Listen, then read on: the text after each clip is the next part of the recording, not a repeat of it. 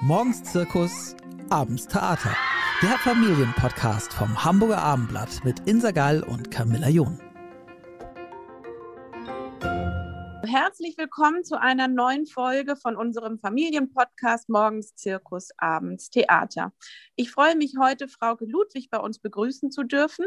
Sie ist Trageberaterin in Hamburg, hat die Trageschule Hamburg gegründet und betreibt auch die das Bloggerziehen oder die Website einfach Eltern und gibt ganz viele Kurse für Eltern mit kleinen Kindern, mit Babys und ist eine Verfechterin, möchte man sagen, das Attachment Parenting. Das ist die bindungsorientierte Elternschaft, die wird kurz auch mit AP abgekürzt. Und das ist heute das Thema, was wir behandeln wollen oder worüber wir sprechen wollen.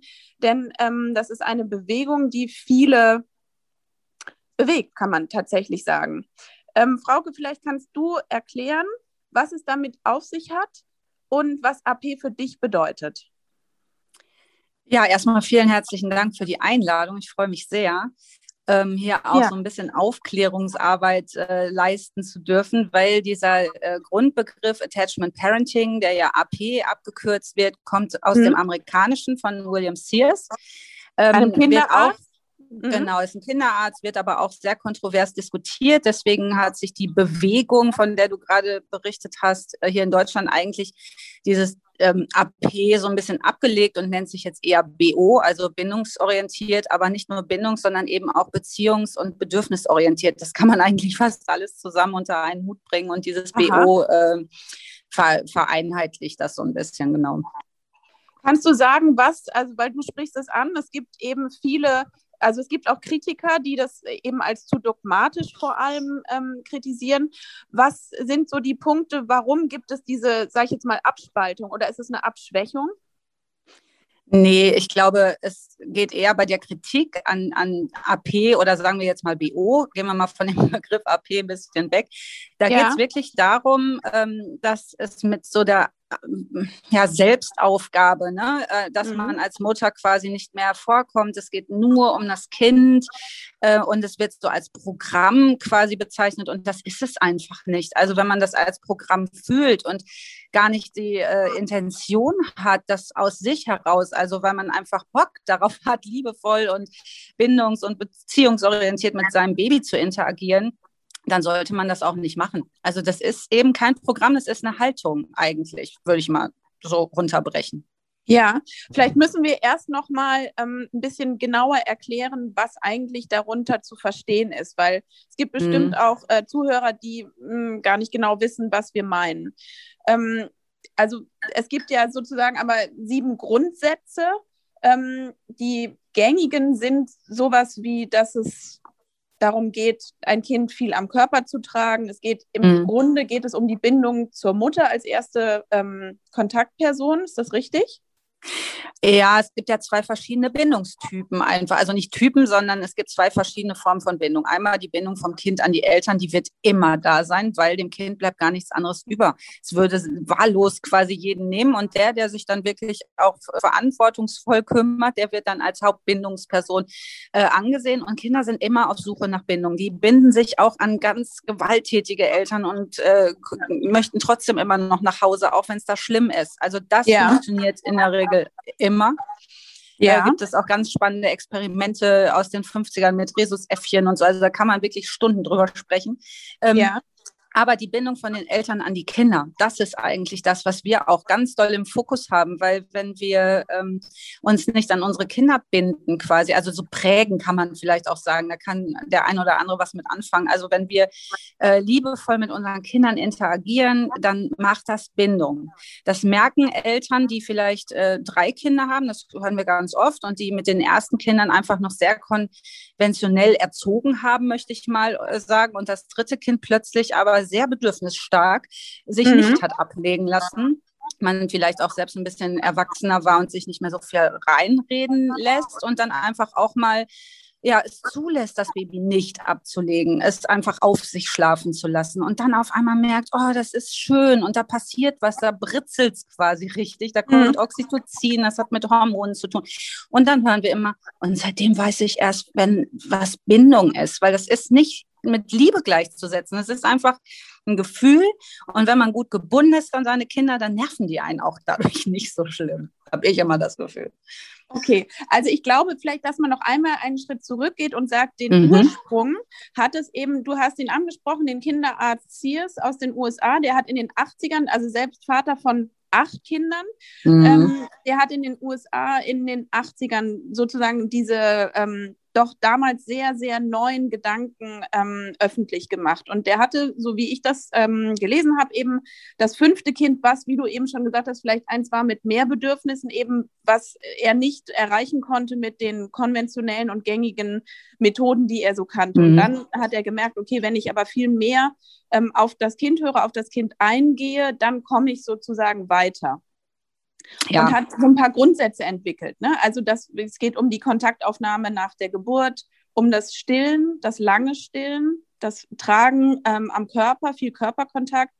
Gerade das Thema Schlaf, Schlafen ähm, nicht alleine und sondern bei den Eltern, eben wie du eben gesagt hast, sogar auf den Eltern mit Körperkontakt wiederum, dass man das Schreien eines Kindes wahrnimmt und ernst nimmt und am besten aber schon das Kind gar nicht erst schreien lässt, sondern schon am Gesichtsausdruck erkennen kann, ähm, okay, da kommt jetzt gleich ein Bedürfnis, dass man das Kind vielleicht besser lesen kann. Ja, das finde ich tatsächlich, also gerade das Nicht-Schreien mhm. lassen ist für äh, für mich eins der essentiellsten, weil ähm, es gibt mhm. dann natürlich auch äh, andere Menschen, die sich mit diesen Themen beschäftigen. Ich habe einen ganz spannenden Vortrag von Carlos González, ein spanischer Kinderarzt, gehört, der eben gesagt hat, äh, Co-Sleeping, Bed-Sharing, äh, Baby-Wearing, also diese ganzen Baby-Bees, von denen der Sears ja spricht, äh, die, die sind nicht zwangsläufig äh, damit gleichzusetzen, dass dann eine gute Bindung entsteht. Und das ist, äh, ist der rote Faden zurück zu deiner Eingangsfrage, nämlich ja. ähm, diese Selbstaufgabe, wenn man eigentlich gar nicht dahinter steht. Und er hat gesagt, es äh, gibt ursprünglich lebende Völker, bei denen gibt es gar nichts anderes, als nah beieinander zu schlafen, das Kind ständig zu stillen und es am Körper zu tragen. Und trotzdem ist da keine Bindung. Manchmal, äh, wenn man sich zum Beispiel Dokumentationen anguckt, dann sieht man auch oftmals so einen ganz leeren Blick äh, in, in den Augen der Mutter, die jetzt gerade sich um ihr Kind zwar kümmert, aber da sieht man kein Britzeln in den Augen oder Liebe. Das ist ganz oft auch wahrscheinlich ein, ähm, ja, ein eigener Schutzinstinkt, weil vielleicht überlebt dieses Kind nicht. Also da passiert keine Bindung, obwohl die nah beieinander schlafen äh, sie das Kind also, die ganze Zeit stillt und trägt. Ne? Und dann gibt es aber US-amerikanische Familien, die machen das alle gar nicht. Also gab es einfach eine Untersuchung, die aber eine wunderbare Bindung zu ihren Kindern haben. Einfach weil sie mit ihnen liebevoll interagieren, sie lesen können. Ähm, sie einfach nicht schreien lassen und ihre Bedürfnisse erkennen. Mhm.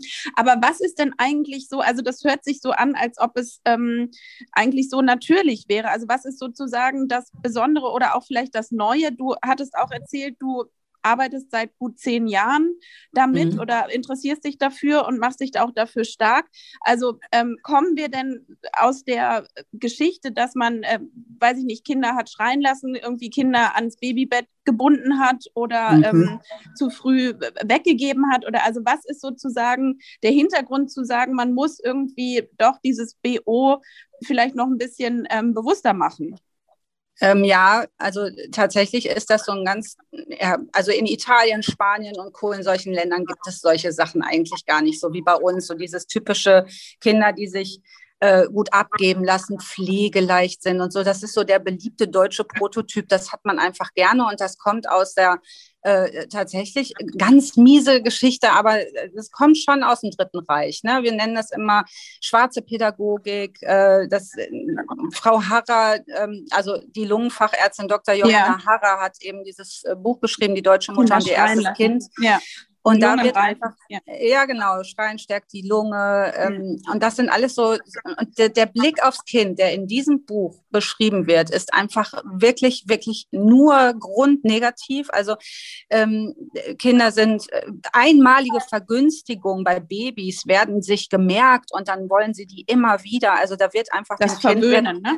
Ja, klar, das Verwöhngespenst kommt aus der Zeit und das ist übrigens nicht nur der Herr Hitler gewesen, der das wollte, sondern das machen, das machen Diktatoren ganz gerne, dass sie die frühkindliche Bindung unterbinden wollen, weil wir brauchen keine gut gebundenen Kinder in Anführungsstrichen oder Eltern, gut gebundene Eltern, die dann sagen, nee, Herr Hitler, Sie kriegen mein Kind mal nicht für Ihren Krieg, dann nehmen Sie sich mal bitte jemand anderen.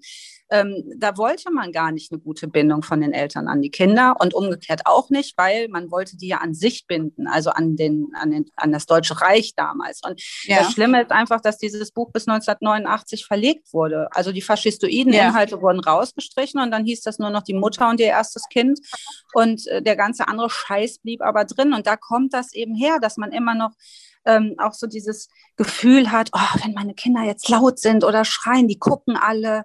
Äh, das sitzt so ganz tief in unseren Zellen, dass wir immer noch denken, oh nein, jetzt kriege ich hier mein Mutterkreuz aberkannt. Ne? Also mhm.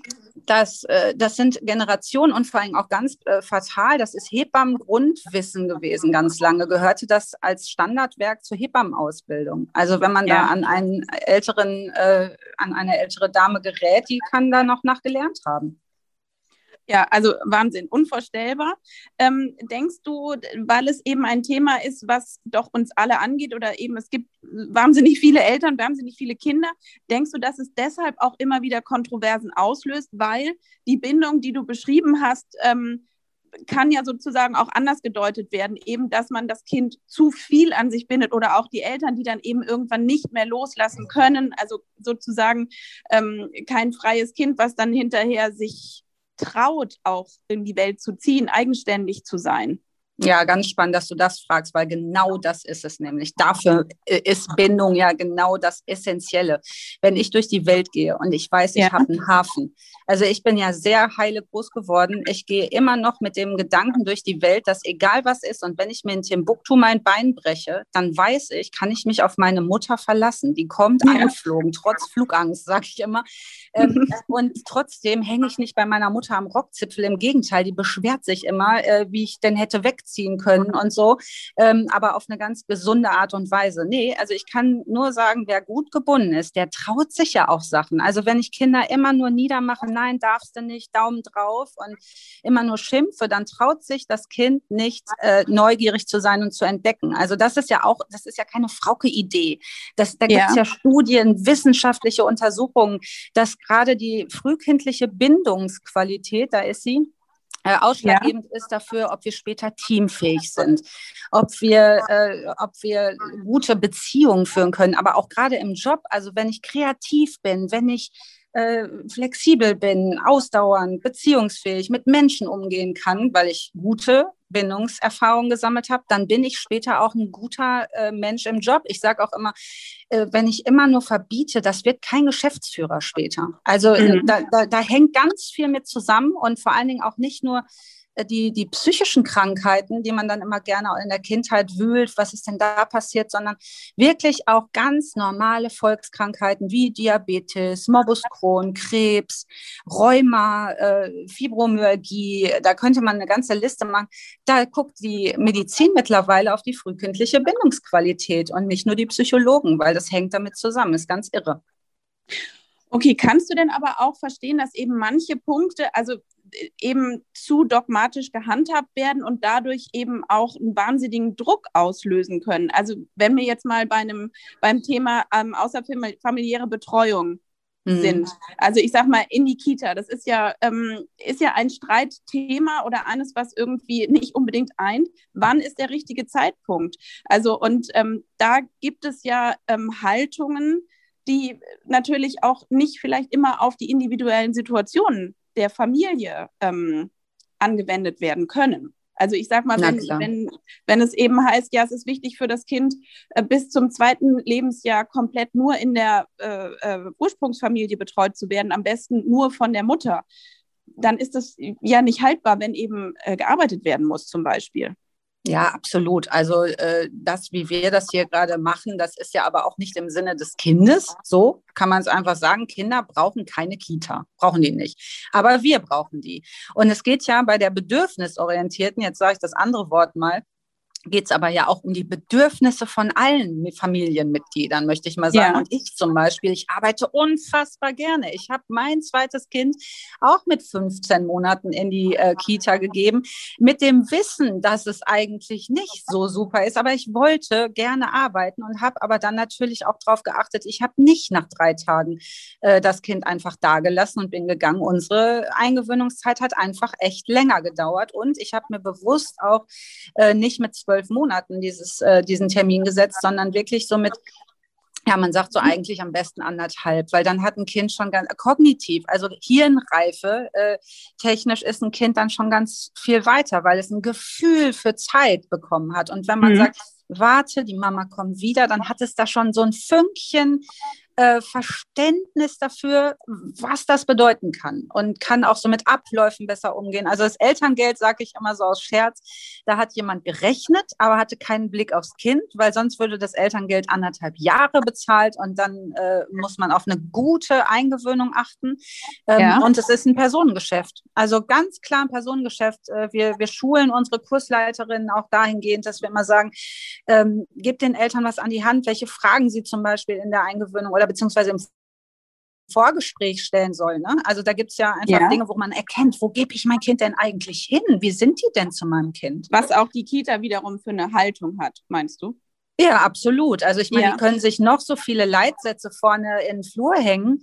Wenn sie es nicht leben, dann äh, bringt das nichts. Also pff, ich habe auch ganz viele Erzieher immer bei uns in den Ausbildungen, weil ich arbeite ja kaum noch in der Elternarbeit, sondern wir bilden ja in unserer Ausbildungsplattform quasi Fachleute aus, die dann eben wieder weitergeben, weil dann kann mhm. man erst noch erst recht viele Menschen er, äh, erreichen. Und wir haben viele Erzieherinnen bei uns, die sagen, oh Mann, ich war so bescheuert, bevor ich mein eigenes Kind hatte. Ich möchte eigentlich am liebsten alle Eltern, die ich in der Eingewöhnung hatte, anrufen, mich entschuldigen, weil man immer denkt, die können nicht loslassen. Oh, wie anstrengend ähm, das Kind kann sich nicht trennen, weil die Mutter sich nicht trennen kann. Und dann merken sie plötzlich, wie was es bedeutet, so ein kleines Wesen abzugeben. Ich weiß nicht, du bist ja auch Mama. Mhm. Ist, in dem Moment denkt man, ach ja klar, mit einem Jahr gehe ich wieder arbeiten. Und dann sieht man sein Einjähriges und denkt, oh Gott, das ist so klein, das muss ich jetzt dahin bringen. Aber ich möchte, dass es da gut hat. Also es soll es da ja. gut haben. Dann ist ja. es gut. Genau. Ich, ich, also ich bin da total bei dir und verstehe das auch und ähm, mag auch gerne den Satz irgendwie, dass es auch ein Dorf braucht, um ein Kind oh, großzuziehen. Ja. Und wir haben ja alle ähm, nicht mehr so richtig das Dorf in dieser urbanen Welt, in der wir hier leben. Ähm, deswegen ist vielleicht das Dorf eben auch die Kita oder mal die Nachbarin oder ähm, eben enge Freunde, die äh, mhm. äh, viel Zeit mit der Familie dann verbringen. Und ähm, aber was sagst du denn zu Frauen? Ich bleibe jetzt mal einfach bei den Frauen, mhm. die äh, als erste Bezugsperson jetzt einmal in unserem Gespräch vielleicht äh, angesehen werden, die eben sagen, ja, ich habe mein Kind aber mit einem halben Jahr in die Kita gegeben, weil ich musste arbeiten, das ging nun mal nicht anders oder vielleicht auch noch früher. Dennoch ähm, ist es, haben wir eine gute Beziehung, es ist jetzt irgendwie erwachsen und äh, studiert Jura. Also ist das, geht das auch, weißt du? Ja, na klar, um Gottes Willen. Also wir sollten uns nur klar machen, dass das jetzt vielleicht für das Kind schon anstrengend ist, dieser Kita-Alltag, gerade für ein halbes Jahr altes Kind. Aber Kinder sind ja in der Lage, zwei bis vier Bindungspersonen äh, quasi im ersten Lebensjahr für sich zu erachten. Es gibt aber immer die eine, erste Hauptbindungsperson. Und das kann sein, dass das dann die Erzieherin ist in dem Moment. Ähm, und wenn die lieb mhm. und süß ist, dann ist das für das Kind nicht dramatisch. Und trotzdem sollten wir wissen, äh, Kooperation, weil es ist keine eins zu eins Betreuung, da sind mehrere Kinder. Die Kinder kooperieren ganz viel in der Kita und deswegen sind die ja auch immer so anstrengend, wenn man die abholt. Also, dass man immer denkt, oh, was ist denn hier los? Warum ist das Kind denn so, äh, ja, äh, warum dreht das so frei, ne? Mhm. nörgelig, was auch immer. Ja, klar. Und das ist ein gutes Zeichen, dass die bei uns so anstrengend sind, äh, weil sie uns zeigen, oh, bei dir darf ich sein. Also ich mhm. sage immer so, die Welt ist vielleicht kein Ponyhof, aber zu Hause sollte es der Ponyhof sein. Und wenn ich einfach mit einem halben Jahr mein Kind schon in die Betreuung gebe, und ich sage ganz bewusst nicht Fremdbetreuung, weil es sollte im besten Falle eben keine Fremdbetreuung sein, sondern man gibt den Staffelstab ab und hat da jemanden, der sich liebevoll äh, um mein Kind kümmert. Und mhm. wenn ich dann aber ähm, mein Kind abhole, dass ich dann auch echt, äh, ja, Full Service, ne, dann bin ich da für dich. Und dann äh, haben wir eine schöne Zeit zusammen. Und dass man einfach zeigt, ich bin da und ich habe dich lieb. Und äh, dann kriegt man es doch gut hin. Ja, also natürlich ist es, ist der Spagat wahnsinnig groß, wenn man dann oh, selber ja. einen Arbeitstag hinter sich hat, das wirst du auch kennen, und dann ähm, holt man ein Kind von der Kita ab und das ist eben am Nörgeln oder am Bein und man denkt, huh, was, was ist denn jetzt? Und ist selber vielleicht aber auch gestresst, weil der Arbeitstag anstrengend war, mhm. ähm, dann ist man ja wieder an dem Punkt zu sagen, ähm, wo bleibt das Bedürfnis der Mutter oder der Eltern? Oh, schön, dass du das, ja, schön, dass du das ansprichst, weil äh, ich habe gerade erst noch mal wieder einen Artikel gelesen, dass wir ja eigentlich 2,5 Vollzeitjobs äh, bewältigen, so als Mutter, vor allen Dingen von kleinen Kindern, wenn wir noch nebenbei beruflich tätig sind. Äh, das ist einfach nicht normal. Das darf eigentlich nicht sein. Mutter-Burnout mittlerweile ist nicht mehr nur jede fünfte Frau betroffen, sondern oder Mutter in dem Fall, sondern äh, fast jede dritte. Wir mhm. müssen lernen, uns Hilfe zu holen. Und wir müssen lernen, weil das machte man nicht. Man fragt nicht nach Hilfe. Ich weiß nicht, ob du das kennst, aber ich sehe das häufiger, dass eine Frau steht da und oder läuft, hat vier Tüten in der Hand und die Freundin steht daneben und sagt die ganze Zeit, du kannst mir wirklich eine abgeben. Nee, nee, ich schaffe das schon. Das ist auch so typisch. Wir müssen aber ja. lernen, bitte auch wirklich mal eine Tüte abzugeben. Vielleicht auch weniger perfektionistisch zu sein. Ja. Ähm, den, den, äh, den Vater oder den Partner, Partnerin, ich will hier gar nicht gendern, mehr ins Boot zu holen. Ähm, ich habe einen ganz mhm. spannenden Vortrag von äh, Lisa Hamann, Stadtland Mama, äh, gehört ja. zum Thema Mental Load. Die hat gesagt, ganze Projekte abzugeben ist total wichtig. Ich habe das mit mhm. meinem Mann direkt gemacht. Er hatte das Projekt Weihnachtsbaum, es war nämlich ein November-Vortrag. Und ich musste mich da gar nicht mehr drum kümmern. Das ist genau, toll. aber dann muss man eben auch die Verantwortung abgeben können. Und sagen, Unbedingt. Ja. Ich quatsche da aber auch nicht rein. Der Weihnachtsbaum sieht dann aus, wie er aussieht. Und, Ganz genau. Ähm, genau. Und wie mhm. gut. Und das hat meinem Mann ja auch viel mehr Spaß gemacht, weil ich nicht immer gesagt habe, hast du noch dran gedacht? Also du weißt schon, dass wir noch einen Weihnachtsbaum brauchen, sondern ich habe ihm gesagt, oh, ich habe voll den spannenden Vortrag gehört. Ich meine, der lebt ja mit mir zusammen. Wir reden ja über all diese Dinge.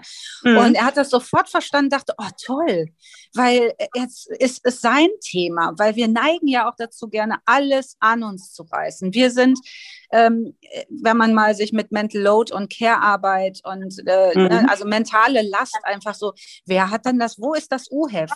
Wer ähm, macht die Kindergeburtstage, äh, besorgt jetzt das Geschenk für, für das Kind, was jetzt demnächst Geburtstag hat? Barbara der Senf ist alle. Ne? Also wir, wir sind einfach die, die alles organisieren und die Männer sagen dann immer, ja, du kannst doch was sagen, warum sagst du denn nicht? Nicht so. Ich denke, du bist auch hier zu Hause. Nimm dir selbst deine Pakete. Und da müssen wir aber lernen, ein bisschen weniger an uns zu reißen. Ja. Und vor allen Dingen auch wirklich mal zu sagen, ich kann nicht mehr. Und das ist keine ja. Schande, sondern sich äh, wirklich auch Freunde mal zu fragen, ob die vielleicht einfach mal kurz hier helfen können und nicht das Kind halten, damit ich putzen kann oder sich vielleicht auch selbst mal zu sagen, nee, es muss auch nicht aufgeräumt sein, hier leben Kinder. Also auch das vielleicht in Anspruch ein bisschen runterzuschrauben. Ähm, ich finde, das hört sich so an, als ob da ganz viel gerade jetzt passiert. Also, dass vielleicht unsere Generation ähm, wahnsinnig am Umdenken ist und auch nicht mehr ähm, klischeehaften Vorstellungen hinterherrennt. Also eben, wie du sagst, dass es aufgeräumt sein muss, die Kinder adrett angezogen, äh, man mhm. selber erfolgreich im Beruf und eben dieses alles, sondern dass es jetzt okay ist zu sagen, boah, ich kann nicht mehr, es ist zu viel, ich kann so auch nicht weitermachen, ich muss was abgeben. Ähm, ja. Und dann würde ja daraus folgen, dass man auch wieder selber entspannter ist und dann wiederum auch mit seinen Kindern wieder mit mehr Ruhe und äh, Freude vielleicht auch umgehen kann, dass sie nicht nur ein Punkt sind, der an diesem Tag eben auch noch äh, begleitet werden muss. Ja, unbedingt. Also Happy Wife, Happy Life, ne, das äh, zählt auch für Mütter. Also ich habe das immer ganz gut hingekriegt. Ich habe mir immer schon meine Zeit für mich genommen, mhm. in dem Moment, wo es ging. Also wo die Kinder einfach äh, so um die anderthalb waren. Ja. Waren die echt wirklich einmal im Monat, habe ich immer gedacht, brauche ich ein Wochenende für mich. Und der ja. Papa hat das sehr genossen, weil der ist dann immer mit den Kindern zu seiner Mutter gefahren und war dann endlich auch mal die Nummer eins. Weil wenn ich in der Nähe war, war ich das einfach so. Dann hatten die eine Win-Win-Situation, weil die Kinder hatten wirklich äh, richtig Papa-Zeit und ich war mal wieder ich. Ich war Frauke. Und ich hatte mhm. hier meine Freundin, wir sind auf den Kiez gegangen, wir sind feiern gegangen und dann hatte ich wieder Kraft für den ganzen Monat. Und ich erzähle das auch fast in jeder Ausbildung, dass ich immer denke, ihr müsst das auch machen, das ist großartig. ja, also wenn ja. man das irgendwie hinkriegt, einfach mal einmal im Monat man wieder sich selbst, mal wieder äh, sich selbst zu treffen, das ist nicht verkehrt. Und, oder wenn es einmal im halben Jahr ist, ist es auch schon schön. Oder vielleicht auch einfach zu schlafen. Das ist ja doch ja. auch ein Thema, was ähm, immer wieder hochkommt und auch ein Thema, was ähm, auch in dem Attachment Parenting oder der bindungsorientierten mhm. Elternschaft oder wie wir es jetzt ähm, eben nennen möchten, ähm, eine große Rolle spielt. Nicht nur der Schlaf der Eltern, sondern vor allem der Schlaf der Kinder. Und das ja. ist auch ein bisschen mit ja ein Grund, warum wir uns heute unterhalten.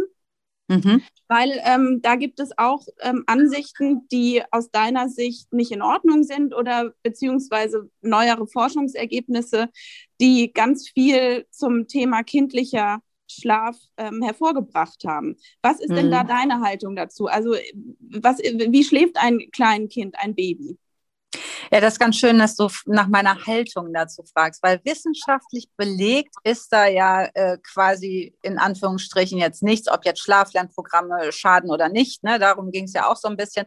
Mhm. Aber meine Haltung dazu ist erstmal generell äh, dem Menschen zugewandt, möchte ich mal sagen. Und äh, ich, ich mag ja Dr. Herbert Renz-Polzer, den, den liebe ich ja sehr, ist ein äh, Kinderarzt und Autor. Kinderarzt? Und ja. Genau, und der guckt immer gerne mal in der Vergangenheit, ne? also in unserer Natur. Wie hat denn die Natur sich das gedacht? Und äh, ja, und wir sind halt unfassbar hilflose Wesen, die wir auf die Welt bringen. Und äh, dann legt man die nicht in die Nachbarhöhle. Wir würden ja auch nicht das Nachbarzelt aufbauen, wenn wir jetzt zelten. Und dann erzähle ich auch gerne in den Ausbildungen, wann würdet ihr denn eure Kinder alleine draußen ins Zelt legen oder beziehungsweise draußen zelten lassen, im Garten, bei euch, vor der Tür. Und dann sagen manche so, oh, ich weiß nicht, so mit acht oder neun. Ja, mhm. und du denkst, ja, Genau, und vorher finde ich, Jahre. brauchen die auch gar nicht, ja, acht oder neun Jahre. Ich würde, genau, das wäre krass. Ja, so acht, neun Monate, da kann das schon mal ins Zelt, oder? Ja. nee, also das, äh, ich, ich bin wirklich ein Fan davon, äh, die Kinder so bei sich schlafen zu lassen, wie die das gerne möchten, ehrlich gesagt. Äh, weil die ziehen wahrscheinlich eher aus, als wir das denken freiwillig. Ähm, es, es gibt aber ja auch Experten da, dahingehend. Ne? Also die Sibylle Lüpold von 1001 Kindernacht, die ist bei uns im wissenschaftlichen Beirat, die war letztens bei uns und hat eine Online-Fortbildung gegeben und hat einfach auch nochmal gesagt, so ja, und Kinder, die wir eben nicht im Familienbett schlafen lassen, weil wir es nicht wollen. Die werden quasi ins eigene Zimmer ausquartiert, so wie man das ja, ne, diese, wie ich schon ja. sagte, der beliebte deutsche Prototyp. Aber sobald die laufen können und aus ihrem Bett raus können, kommen die jede Nacht ins Elternbett. Das kennt man ja auch, dass man Eltern hört, die sagen, oh, die kommen immer so irgendwie so um zwei, drei Uhr nachts und das machen die über Jahre weil ja. die sich das holen, was sie brauchen. Und wenn man aber die von Anfang an einfach neben sich ins Bett legt, und ich sage immer, achtet auf die Größe des Bettes. Wir haben zum Beispiel 3,20 Meter. Ich habe zwei Kinder, die sind fast neun und fast 13. Die ja. haben eigene Betten, eigene Zimmer. Die können aber bei uns schlafen, wenn die Bock haben. Und dann liegen wir da und jeder hat seine 90 Zentimeter. Das ist super. Oder und dann äh, lesen wir abends noch oder hören ein Hörspiel und es ist total fein. Aber die sind satt, also die, äh, die, die müssen das nicht, die schlafen überall. Und so, ja. Kinder, die, und, und so Kinder, die das eben nicht bekommen haben von Anfang an, die holen sich das über Jahre. Ich habe mal einen Vortrag gehalten, hat mich hinterher eine Frau angeschrieben, eine Mutter, die gesagt hat, oh, Sie haben da im Nebensatz gesagt, dass Ihre zehnjährige Tochter, die hatte mal so einen Anflug, sie wollte jetzt auf jeden Fall nur noch in ihrem Zimmer schlafen, das habe ich bei dem Vortrag gesagt, dass ja. die jetzt als Aus ausgezogen ist. Und da habe ich gedacht, unser Sohn ist acht, der kommt seit Jahren zu uns ins Bett. Und jetzt finde ich das so spannend. Und ich habe mit meinem Mann gesprochen und der hat auch gesagt, klar, wir haben den Platz, lass uns das versuchen. Und dann haben sie dem Sohn gesagt, du hast du Lust, sollen wir ein Bett dazustellen? Und der hat sich so gefreut und wahrscheinlich zieht er mit neun wieder aus. Aber es ist eine schöne Sache, in der Nähe der Eltern zu schlafen, wenn man diese Sicherheit in der Nacht einfach braucht. Also ich bin Fan vom Familienbett, aber wenn man das nicht will, dann muss man das nicht. Bitte nicht das Kind zu sich holen ins Bett, obwohl man das nicht will, weil dann äh, sende ich eine Botschaft. Ich gehe über meine Bedürfnisse, ich gehe über meine Grenze für immer für andere. Das ist auch keine gute Botschaft. Aber denkst du denn, also das andere Extrem ist ja, was ähm, mittlerweile eben äh, vielleicht auch schon so ein bisschen verpönt ist, ist ja sowas wie das Kind schreien lassen. Es soll lernen, äh, als, als kleines Baby ja, alleine ja. zu schlafen, im eigenen Bett, weg von mhm. den Eltern, vielleicht in einem anderen Zimmer. Das war ja auch das, was dich ähm, so irritiert hat oder geärgert hat, ähm, dass sowas verbreitet wird eben noch oder dass mhm. es von manchen als richtig erachtet wird.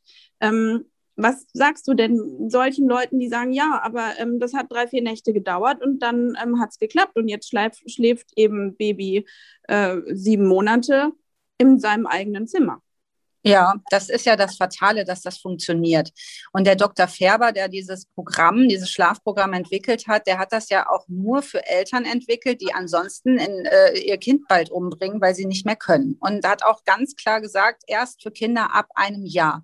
Und dann wurde daraus ein Bestseller und äh, für jedes Kind und macht das doch mit allen, weil es so gut funktioniert. Und man hat dann ja seine Ruhe. Und ich halte da so überhaupt nichts von, weil was macht denn das Kind für eine Erfahrung? Das Kind schreit ja wie verrückt und äh, schreien heißt ja nicht, auch mir ist langweilig, ich schreie jetzt mal, damit die kommen.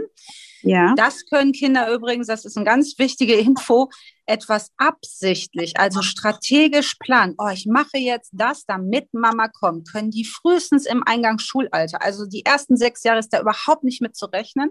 Und also wenn das Kind schreit, dann hat es eine Not es hat eine Not und vor allem, wenn es schreit, dann hat es eine Not und wenn ich Not habe, kann ich nicht lernen. Deswegen ist ja dieses Schlaf-Lernprogramm auch sowas von bescheuert, weil Babys schlafen ja, die brauchen es nicht lernen.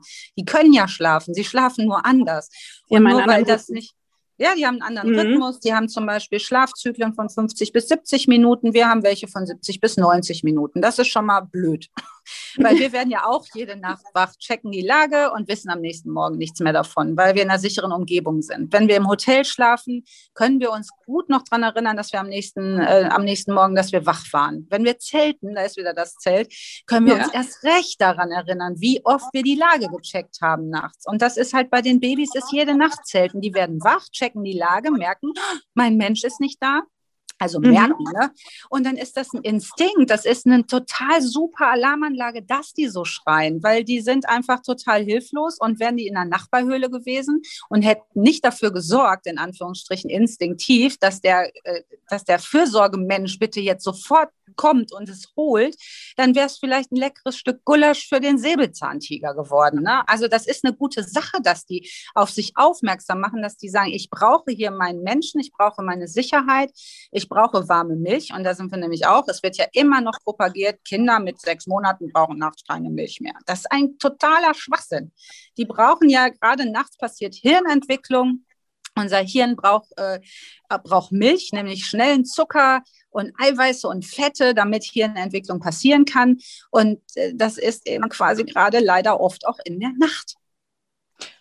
Und aber was äh, entgegnest du, wenn jemand sagt, aber meine Sorge ist, dass eben das Kind äh, mit sechs immer noch bei mir schlafen will. Und äh, dann höre ich auf der anderen Seite, ja, aber wenn das Kind 24 äh, Monate alt ist, dann muss ich mich wieder mehr um meine Beziehung kümmern und das mhm. läuft irgendwie alles nicht zusammen. Also auch da entsteht ja wieder ein Druck für die Eltern, ähm, in Anführungsstrichen das Richtige zu machen. Ja, aber das Schöne ist, dass, äh, dass gerade Familien, die auch sehr bindungsorientiert leben, habe ich das Gefühl, die kriegen ja die meisten Kinder. Und, ich, und dann denke ich immer, die müssen ja auch irgendwie gezeugt werden. Ne? Es gibt so lustige Sprüche wie Co-Sleepers, do it in the kitchen und so. Also ich weiß auch aus äh, eigener Erfahrung, ich weiß aber auch von Freunden, die haben tatsächlich Sex. Und das, obwohl die Kinder da im Familienbett liegen. Weil äh, das kann man überall haben und vor allen Dingen ähm, da muss man ein bisschen kreativ werden, was ja durchaus auch der Paarbeziehung nicht schadet. Ja, aber ich glaube gerade nochmal zu dem Thema Schlafprogramme, was passiert denn? Das Kind macht die Erfahrung, ich weine, ich bin in hoher Not und die kommen nicht. Niemand also kommt, es, ja. Äh, es kommt niemand. Was ist das denn für eine Haltung? Also ich meine. Aber wenn dann die Eltern sagen, ja, aber wir kommen ja dann nach drei Minuten. Mhm. Dann äh, möchte ich gerne äh, sehen, wer denn mit seinem Partner noch zusammenbleibt, wenn man den drei Minuten anschreien muss, bevor der reagiert. Also das hat ja auch was mit Kommunikation zu tun. Ne? Also wenn ich merke, ich kann mich auf meinen Partner nicht verlassen, der, der kommt nicht, wenn ich in meiner Not bin oder ich schreie mir den, den Bein aus dem Boden und, und der sitzt im Wohnzimmer und kommt nicht. Was ist denn das für eine Erfahrung, die ich da mache? Ja, aber also so die, die Erfahrung zeigt ja, dass es eben nach drei Nächten vorbei sein soll. Ja, manche brauchen was? schon auch länger, manche, mhm. manche nicht. Aber äh, die Sache ist halt die, es aber ist ja was auch passiert da? Ist ein Schutzmechanismus. Genau, wollte ich gerade sagen. Also okay. erstmal sind es, äh, unser Baby hat drei oder wir Menschen haben drei ähm, ja, drei Möglichkeiten, wenn wir quasi in, in Stress sind. Das ist Kampf, Flucht oder Starre. Kampf ist in dem Moment wirklich das Weinen, es kämpft für sich. Äh, mhm. Flucht kann es nicht, sind wir uns einig. Und das Dritte, was dann kommt, ist Starre. Also wenn die, da muss man eben auch wieder evolutionsbiologisch zurückgehen, ein paar Jahre. Äh, hätte das Baby jetzt einfach eine Viertelstunde in einer Tour geschrien, das hätte womöglich auch noch andere äh, Lebewesen auf sich aufmerksam gemacht. Es, es geht auch um Ressourcen schon, weil ein Baby hat nicht viele Ressourcen und das Schreien ist unfassbar anstrengend. Ich möchte jeden einladen, mal drei bis fünf Minuten durchzuschreien. Ähm, und dann ist es auch so, dass, äh, dass dieser Stress, den das Baby hat, das schüttet ja Hormone aus. Ne? Adrenalin ist ein Hormon, kennt jeder. Cortisol, vielleicht auch schon der ein oder andere von gehört. Und das wirkt toxisch aufs Gehirn. Und das Gehirn macht dann irgendwann mal Not aus und sagt sich, nee, ehrlich nicht, das mit zu viel von dem Zeug und das ist auch wieder ein Selbstschutz. Und dann lieber äh, quasi, ja. Und das ist aber vermeintlich, oh, jetzt hat es gelernt. Ich bin ja jetzt, ach Gott sei Dank. Weil mhm. für die Eltern ist das ja auch eine Qual. Das macht ja keiner gerne. Ich kenne Geschichten von ja. Frauen, die haben sich von ihren Männern im Badezimmer einschließen lassen, die draußen vor der Tür selbst geheult haben, weil sie es nicht ausgehalten haben. Aber dieses Buch arbeitet ja auch mit diesem sehr perfiden Gedanken, ja, du bist halt selbst schuld, warum bist du in die ersten Wochen auch immer so gesprungen? Was ja jede Mutter macht. Ne? Mhm. Ja, ja, und das ja. ist fatal. Okay, also ich glaube, das ähm, ist einleuchtend, dass Kinder nicht oder Babys, gerade wenn sie so klein sind, auch nicht verwöhnt werden, was, äh, was auch lange kolportiert wurde, wenn man sie zu sich nimmt, wenn man sie eben nicht schreien lässt. Und ja, aber da würde ich, ja, da würde ich aber ja. total gerne direkt die Rückfrage stellen, was ist so schlecht am Verwöhnen? Mhm. Weil was ja. ist denn so schlimm daran? Ich meine, ich sage ja auch nicht zu meinem Mann, sei mal lieber nicht so nett zu mir, sonst gewöhne ich mich noch dran.